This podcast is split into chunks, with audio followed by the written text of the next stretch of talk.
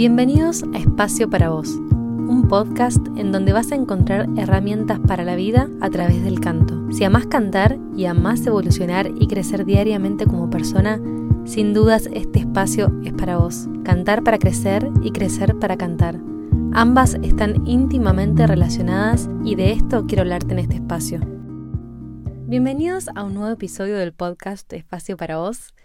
Para empezar el episodio de hoy, quiero comenzar por contarles un poquito mi historia con la práctica del canto, porque no siempre fui tan aplicada como tal vez se imaginan.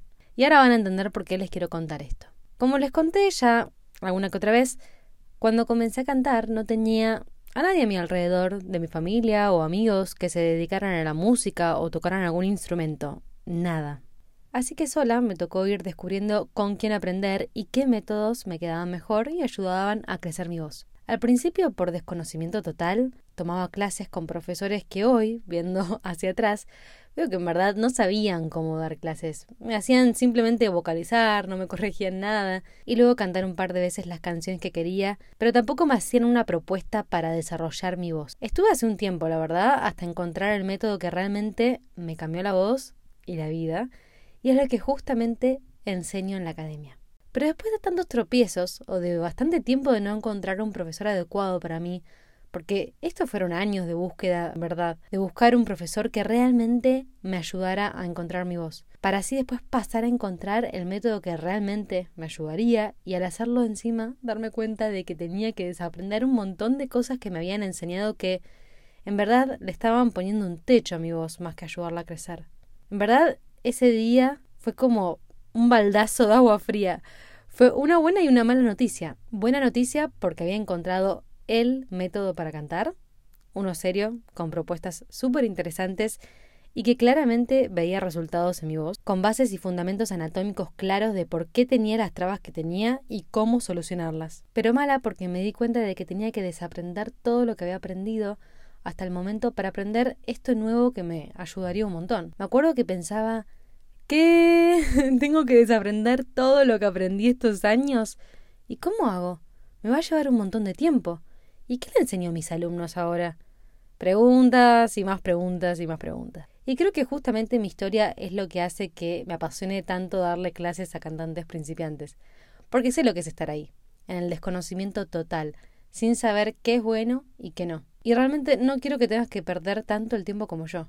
Me encantaría que te tomen menos tiempo descubrir avances en tu voz y eso se volvió mi propósito. Sobre todo poder acompañar con paciencia y amor el proceso de cada alumno principiante, porque a veces el mundo del canto puede ser medio hostil con las personas que recién comienzan a cantar o que tal vez no, entre comillas, nacieron con el don. Bueno, a mí me encanta darles clases a esas personas y ver los brillos en sus ojitos cuando les sale una voz que jamás habían pensado que podían tener, a través de los ejercicios que les voy proponiendo. Pero volviendo al tema de la práctica, en ese momento, tenía que decidir si realmente quería invertir tiempo en desaprender y aprender algo que realmente sentía que me serviría a mí y a mis alumnos, o no lo iba a hacer, iba a seguir por el camino que no me estaba ayudando a crecer demasiado. Pero decidí que sí, que quería hacerlo. Pero a la vez, la desilusión por haber, entre comillas, perdido tanto tiempo aprendiendo algo que no me sumaba, hizo que me bajoneara un poco y que no fuera constante del todo con la práctica aparte de mi baja tolerancia a la frustración desde entonces, siendo honestos. Entonces iba constantemente a las clases, eso sí, veía los avances, todo, pero tal vez en casa no practicaba lo suficiente como para ver los resultados más rápido incluso. Pensaba que era demasiado trabajo, que yo ya tenía muchas cosas que hacer. En ese momento es un poco verdad, estudiaba dos carreras y trabajaba, pero la verdad es que uno se hace el tiempo, si es lo que uno quiere. Me decía que no tenía tiempo, que no hacía tanta diferencia practicar o no practicar, bueno, excusas, excusas, excusas. Sin embargo, con el tiempo me di cuenta de que estaba avanzando, pero lento. Que me estaba tomando demasiado tiempo lograr los resultados que quería en mi voz y finalmente caí en la cuenta, terapia por medio, que en verdad era poco constante en mi vida. Y no solo con el canto, sino con todo. Empezaba y dejaba, abandonaba. Y principalmente creo yo que tenía que ver con mi autoestima con pensar que no iba a poder hacer eso que deseaba, que me proponía. Otro ejemplo, por ejemplo, valga la redundancia, es mi cuenta de Instagram, que me imagino que la mayoría de las personas que están escuchando este podcast vienen de ahí, me conocieron a través del Instagram. Yo tenía esta cuenta de Instagram hace... la tengo hace bastantes años, en verdad. Pero era súper inconstante al principio. Posteaba algo, después no posteaba por un largo tiempo, no tenía una estrategia, un objetivo claro, y obviamente así tampoco crecía como yo quería. No sé si alguien me seguirá desde esas épocas. Sería gracioso saber que sí, pero bueno, si, si estás del otro lado, después dame señales, mándame señales. Sería lindo conocerte. Pero bueno, todo cambió el día que me di cuenta de que, en verdad, no era constante. Lo cual, lo peor de todo es que yo siempre me dije a mí misma que lo era. Hasta que me di cuenta de que en verdad no. Yo confundí el ser responsable con el ser constante, y son cosas distintas, y es un tema largo de conversación para otro episodio. El día que me di cuenta de que no era constante, dije, basta. Hasta acá llegó la inconstancia, la constancia en la inconstancia, paradójicamente hablando, porque esa inconstancia me estaba costando todos mis sueños y anhelos de mi vida. Entonces me propuse cambiar. El tema era cómo. ¿Cómo iba a ser para ser constante, para así lograr todo aquello que me propusiera en mi vida. De este tema, de cómo hice para incorporar la constancia en mi vida, específicamente la constancia en la práctica del canto, es de lo que quiero hablar hoy en este episodio. Quiero que te preguntes qué es lo que querés lograr en tu vida más o menos de acá a cinco años, un año o en los próximos tres meses. Y ahora quiero que te preguntes qué estás haciendo para lograr eso que querés. Probablemente tengas tus sueños, tus anhelos, pero ¿los bajaste a tierra? O sea, ¿Estableciste el objetivo que tenés en mente y diseñaste un plan de acción para ejecutarlo? Esta es una pregunta que le hago mucho a mis alumnos cuando comienzan sus clases de canto o cuando inicia un nuevo año, en donde yo les pregunto qué les gustaría lograr en las clases de canto. Más allá de lo que yo pueda pensar que pueda necesitar la persona, me parece importante empezar por reconocer lo que cada uno quiere lograr y hacerlo consciente, porque querer cantar mejor tal vez es un poco general, pero concretamente, ¿qué es lo que te atrae de cantar? ¿Y qué te gustaría lograr a través de las clases de canto? Tanto técnica como personalmente. Esto hace que la persona comience un camino introspectivo súper interesante porque la mayoría de las veces nunca nos hicimos esta pregunta y ni siquiera sabemos qué queremos. Y acá no hablo solo del canto. Entonces, te invito a que te hagas estas preguntas. Las voy a ir diciendo, pero después vos las podés volver a escuchar para ir respondiéndolas. ¿Por qué te gusta cantar? ¿En qué contribuye el canto a tu vida?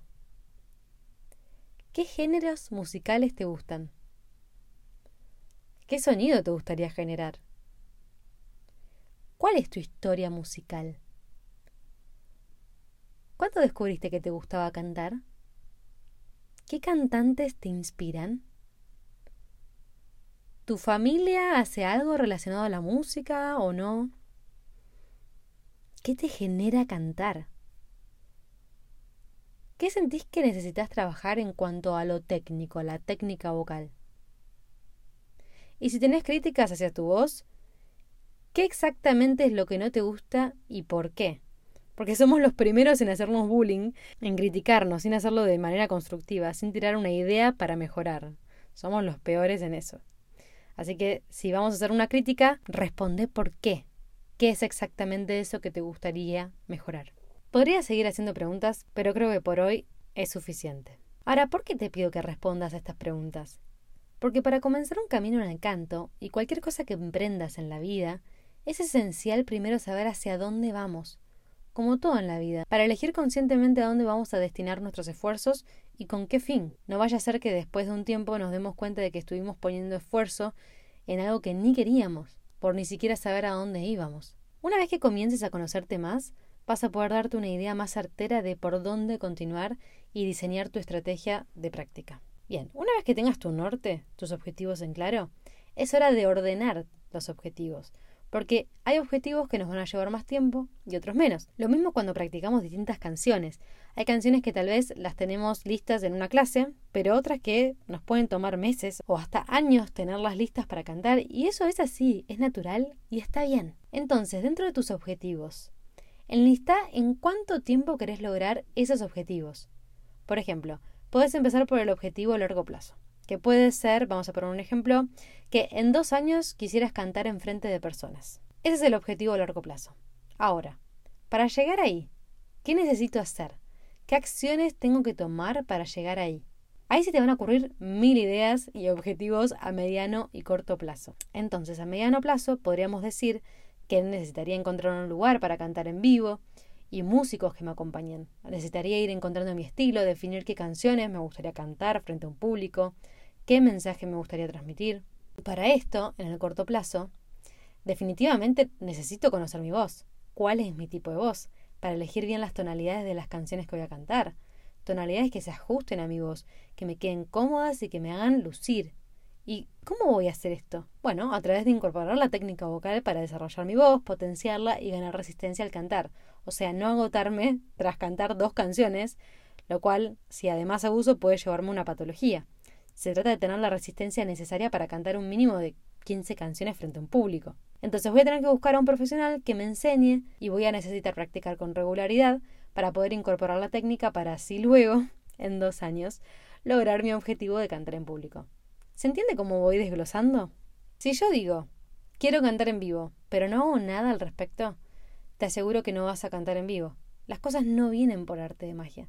Y por suerte no es así, porque el ir tras la búsqueda de aquello que queremos definitivamente nos hace mejores personas, nos hace crecer y evolucionar. Entonces, primer paso, conocernos, determinar nuestro gran objetivo. Segundo paso, desglosar ese objetivo en tres tiempos, largo, mediano y corto plazo. Tercer paso, toca llevar a cabo el plan, la parte más complicada y donde se pone a prueba nuestra constancia. Porque todo muy lindo y entretenido con hacer un plan, pero la verdadera gracia está en llevarlo a cabo. Y solo aquellos que se animen a llevarlo a cabo a pesar de las dificultades, de las no ganas, de las frustraciones, etcétera, etcétera, son los que efectivamente van a llegar a, en este caso, cantar en vivo. Y acá te quiero compartir mi secreto para internalizar la constancia en la práctica. La realidad es que pasar de no hacer nada en relación al canto a pasar a querer hacer todo te puede durar tres días y después simplemente abandonarlo. Como las dietas súper restrictivas, que hoy en día ya se comprobó que esas dietas estrictas es lo peor que puedes hacer, porque vas a terminar abandonándola al segundo y comiendo de todo. Entonces, la clave para lograr tu propósito es pequeñas metas, grandes logros. Mi frase de cabecera, no me voy a cansar de decirlo.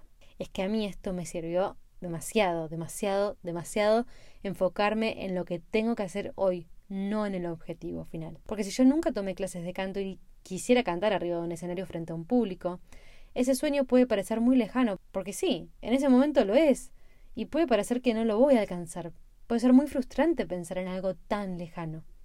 Lo que tenemos que lograr son pequeñas metas que, al alcanzarlas, vayamos consiguiendo pequeñas satisfacciones que nos motiven a seguir. Y esto tiene que ver con incorporar el hábito de la práctica a nuestra vida. Así como es un hábito lavarte los dientes, lo mismo tiene que suceder con la práctica del canto. Ahora, ¿por qué nos suele costar incorporar un hábito nuevo? Desde la perspectiva de las neurociencias, incorporar un hábito nuevo puede ser difícil por la forma en la que nuestro cerebro funciona. Nuestro cerebro está diseñado para automatizar procesos, para ahorrar energía y recursos mentales. Cuando realizamos una acción repetidamente, por ejemplo, lavarnos los dientes, nuestro cerebro forma conexiones neuronales más fuertes que nos permiten realizar esa acción de manera más eficiente y sin tener que pensar mucho al respecto, de manera más automatizada. Sin embargo, cuando intentamos incorporar un nuevo hábito, nuestro cerebro empieza a establecer nuevas conexiones neuronales, lo que requiere más energía y esfuerzo mental. En este proceso, nuestro cerebro puede experimentar resistencia al cambio y preferir seguir haciendo las cosas que siempre ha hecho. Y acá te voy a decir algo más importante. Nuestro cerebro está programado para buscar recompensas y evitar el dolor. Cuando incorporamos un nuevo hábito, es posible que no experimentemos recompensas inmediatas o tangibles, lo que puede justamente desmotivarnos y dificultar esa consolidación del hábito. Es por esto que nos es tan difícil y trabajoso incorporar un nuevo hábito. Incluso siento que hoy en día este último punto está más acrecentado porque estamos acostumbrados al todo ya, a la recompensa inmediata, lo cual hace que nos volvamos más impacientes y nos desmotivemos o aburramos rápidamente. Y esto lo encuentro un tanto grave, la verdad, en cuanto que nos aleja de nuestros propios propósitos, de los objetivos que tenemos en esta vida, el motivo que nos hace feliz. Entonces, básicamente, para resumir, Nuestro cerebro está diseñado para automatizar procesos y resistirse al cambio. Ahora, todo muy lindo, hermosa teoría, pero ¿cómo hacer entonces para incorporar el hábito de la práctica del canto? Entonces, a continuación te voy a nombrar seis estrategias que me fueron y siguen siendo muy útiles a la hora de incorporar nuevos hábitos. En este caso, el de la práctica del canto, pero la verdad que lo puedes llevar a cualquier nuevo hábito que vos quieras incorporar a tu vida. Número 1. Establecer objetivos claros y alcanzables. Esto está relacionado a lo que hablamos antes. O sea, es muy importante definir con precisión qué hábito queremos incorporar y por qué. Por ejemplo, lo que hago con mis alumnos es proponerles de una semana a otra, que es cuando tenemos la clase siguiente, que practiquen únicamente el tema visto en esa clase. Con tema me refiero a ejercicios y vocalizaciones y a la canción también que no se vayan por las ramas, como decimos en Argentina, y que practiquen de más, sino solo lo visto en esa clase. Aparte de que cuando trabajamos en un aspecto, todo el resto de los aspectos se ven influenciados positivamente también, porque están conectados. Además, es muy recomendable dividir el objetivo en pasos más pequeños y alcanzables para luchar con la falta de motivación, que es nuestro gran enemigo. Entonces, si hoy puedo, por ejemplo, comprometerme con practicar 10 minutos todos los días, listo, empiezo con eso. No tengo por qué empezar por practicar todos los días 5 horas. Eso no es equivalente a que sea mejor. Recuerden que estamos corriendo una maratón, no una carrera de velocidad. Y la carrera de velocidad puede llevarte a cansarte y abandonar. Entonces, empezar por lo que podemos hoy en día sostener, no más. Punto número 2, estrategia número 2. Repetir la práctica que es el hábito que queremos incorporar con frecuencia. La repetición es la clave para la formación de nuevos hábitos, porque ayuda a consolidar las conexiones neuronales necesarias para automatizar el proceso. Nosotros queremos que se automatice esto, que no nos genere tanto esfuerzo cada vez que lo vayamos a hacer. Es muy recomendable repetir la acción diariamente durante al menos 21 días para crear un nuevo hábito. Y por eso también es que yo, el Club de Cantantes Principiantes, lo pensé como un challenge de 21 días porque justamente el mayor propósito del club es que puedas internalizar el hábito de la práctica. Punto número 3. Establecer un recordatorio. Es muy útil recordar el momento de práctica para asegurarse de hacerla. Por ejemplo, puedes ponerte una alarma, agendarlo en tu agenda, pegar una nota en el espejo o lo que sea que te ayude a recordarte que en ese momento, ese día y ese horario tenés que practicar tu canto. Número 4 asociar el nuevo hábito a un hábito ya existente, o sea, asociar la práctica del canto a un hábito que ya tenés. Y esto puede ayudar mucho a crear una rutina. Por ejemplo, yo creé mis rutinas matutinas y a mí eso me encanta y me sirve.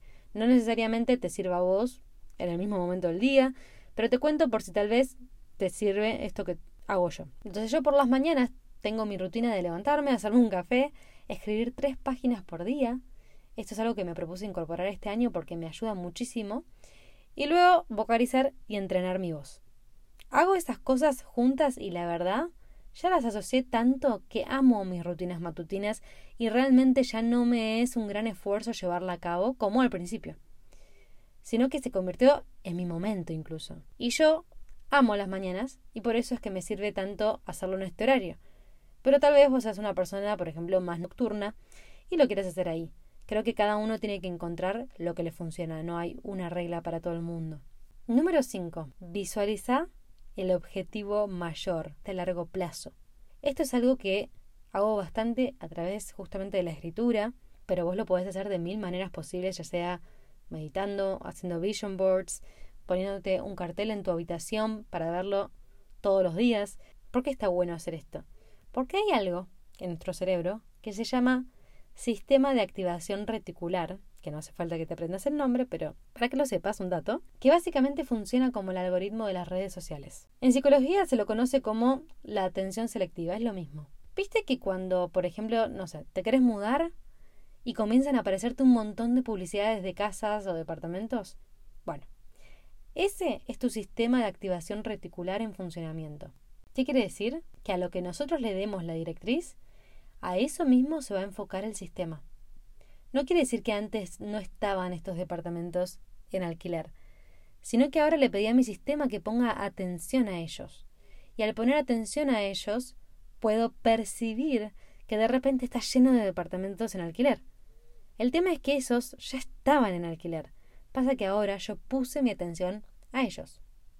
Básicamente, al visualizar lo que deseo, le doy la directriz a mi sistema que busque constantemente formas de lograr eso que deseo. ¿Cómo hacer para lograr aquello que deseo? Es como un filtro que me acerca justamente a eso que deseo, al alumbrar constantemente las posibilidades existentes para lograr llevarlo a cabo.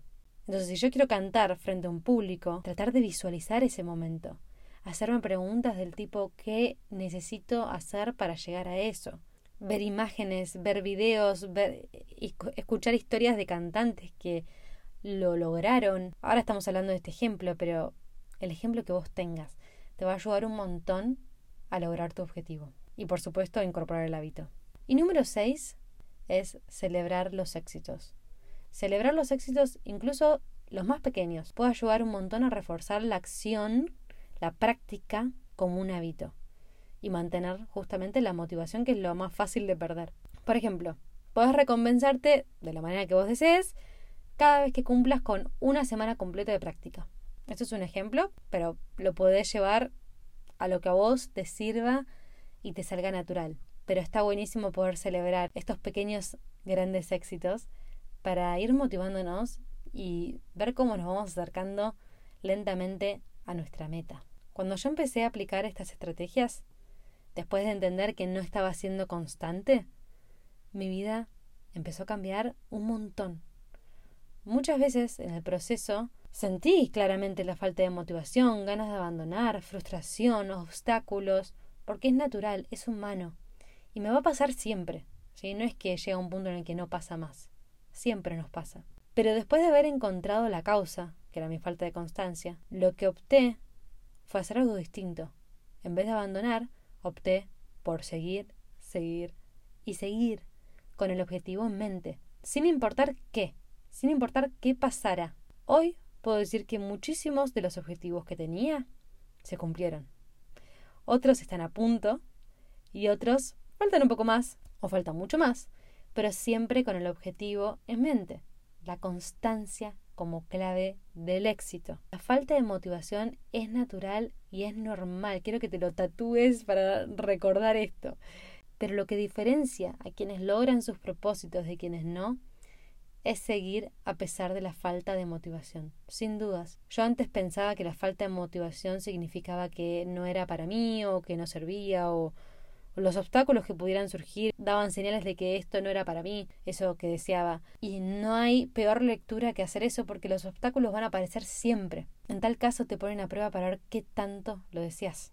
Entonces, hoy tenés estas seis estrategias para llevar a cabo y lograr entrenar tu voz. Sin importar la motivación del día, y que lo puedas incorporar como un hábito y que logres tu meta vocal, sea cual sea. Porque esto es de los mayores obstáculos que encuentro en las personas a la hora de lograr sus objetivos vocales. Veo que la mayoría de las veces no los logran porque no son constantes en la práctica. Así que ahora te dejé estas seis estrategias para que las pongas en práctica. Contame si te sirvieron, si estás pudiendo ser más constante. Bueno, ya lo, lo verás por lo menos en 21 días, pero quiero que me cuentes si te sirvió y demás. Así que espero que te haya gustado mucho el episodio de hoy, que lo hayas disfrutado y si te gustó, te invito a que le pongas estrellitas, cinco estrellas por supuesto, que me ayuda un montón.